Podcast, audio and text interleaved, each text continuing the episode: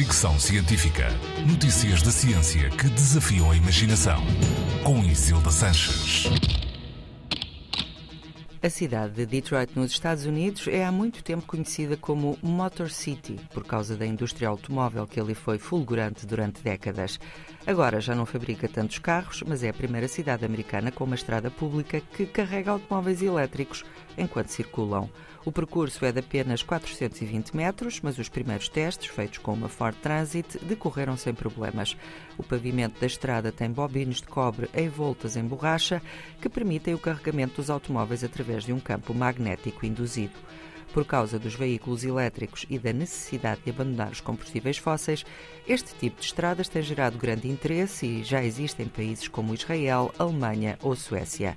A Suécia, aliás, quer ter 3 mil quilómetros de estradas elétricas até 2035 e prepara-se para ter a primeira estrada eletrificada que permitirá o carregamento de veículos de diferentes formas, por catenária, condução e indução. Fricção científica.